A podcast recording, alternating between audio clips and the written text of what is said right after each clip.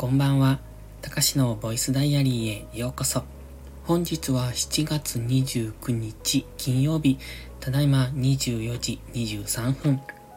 このチャンネルは日々の記録や感じたことを残していく声日記です。お休み前のひととき、癒しの時間に使っていただけると嬉しく思います。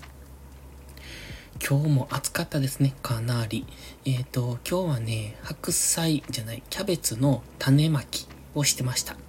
この間土作りをしたんですが、この間ね、41枚、41トレイ分ですね、土作りをして、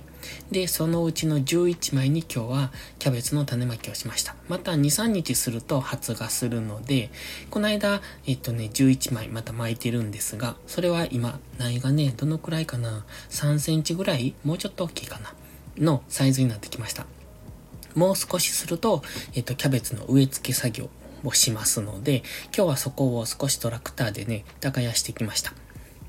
で、そのね、うんと、ちょっと考えてたんですけど、その、えっと、田んぼの、田んぼっていうのかな、畑。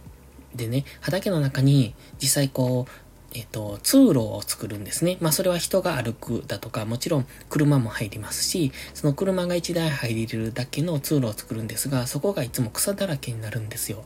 で、そこに、あの、グランドカバー的なものを植えたらどうかなと思って、で、草だと結構背丈が伸びるものがあって、そうすると草刈りをしないといけない。でも背丈の低いものだけに、えっと、なってしまうと、まあ、大した草刈りはいらないので放置しといてもいいのかなっていうところで、草刈りの手間が省ける？ちょっとわかんないですけど。なので、その繁殖力が強くて、まあ、背丈がそんなにない、姫岩だれ草を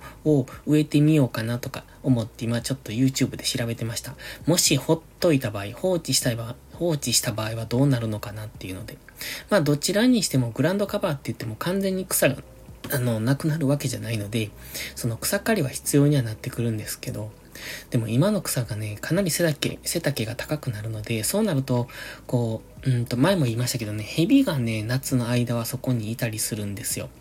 で、だから、ある程度草丈が低くて、なおかつ地面を覆ってくれる姫岩だれ草、リピアとも言うみたいなんですが、まあそれを植えたいなって思ってます。まあちょっと、うん、近々園芸店に行って、売ってたら買ってこようかなと。まあ、うん、どのくらい ?10 株ぐらい？とりあえずはね、1、一つの畑で試してみて、まあそれが広がるようなら他の畑でも試してみようかなと思ってるんですが、実際植えてみないとちょっとわかんないですよね。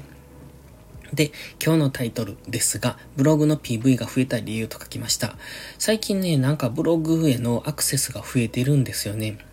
まあそんなに劇的にってわけじゃないんですが、もともとその、あの、母数が小さいというか、そのもともとのアクセス数が少ないので、それがちょっと増えるだけで、こう1割2割増えたことになるんですけど、なのでね、最近それが多いんですよ。で、なんでかなっていうのを考えてました。アナリティクスを見ると、どうもツイッターからの流入が非常に多いんですよ。で、まあでもツイッターのフォロワー数は、まあぼちぼちは増えてるんですけど、そんなに劇的に増えたわけじゃなくって、よくわかんないんですけどね。まあとりあえずね、えっと、多分ですけど、YouTube の収録時にね、その Twitter の宣伝っていうのかな。そのちょろっと Twitter の CM みたいのを1秒か2秒ぐらい入れてる、入れるようにしたんですよ。それを、うんと動画の前半に入れてるんですね。で、多分、その一番動画って、こう見始めの離脱が一番多いじゃないですか。だから多分見始めて15秒とか30秒とかその辺で離脱することが多いんですが、まあ1分ぐらい見てくれたところ、1分、数分見てくれたところで、その CM を挟むようにして、まあでも1、2秒の問題なので、大したこう、ストレスにはならないと思うんですね。見てくれてる人たちも。で、それを挟むことによって、ツイッターに、への、その促しをするようにしてみたんですが、まあ、ブログへの促しっていうのは一切してないんですよ。だから多分、YouTube から Twitter に来てくれて、その Twitter から Twitter にブログの更新記事っていうか更新情報をアップしているので、そこからブログに来てくれているのかなっていう、そんなことを考えてました。わかんないですけどね。まあ、直接ブログに行ってくれてる人もいるので、まあ、それは、なんだ、登録してくれてるのかな？よくわかんないですけど。まあでも嬉しいことですよね。そうやっていつもコンスタントに見てくれる人がいるっていうのはすごく嬉しいので、まあ大したブログじゃないですけれども、今後も細々と続けていこうかなっていう感じですね。まあその辺は YouTube にしても Twitter にしても細々と、えっ、と、細く長くっていう感じでしょうか。あんまり煽ったりとか、そのよくいるんですよね。あの、僕は結構個人的には嫌いなんですけど、その、あの、なんだ、いいねしてくれないと、うんと次まだ投稿しませんみたいな。無理やりにそのいいねを集めたり、リツイートを集めるっていう、そのなんていうのかな。まあ、心理的には上手だなと思うんですが、そういうのはあまり好きじゃない、好まないし、まあ、自分もそういうのを見たら、基本的に多分離れていくんですよ、そういう人から。だからまあ最初はそれに乗るかもしれないですが、いずれは多分離れていくので、そういうことはしたくないなと思、その短命じゃなくって細く長くやり続けたいなと思ってるので、今はそんなやり方をしてます。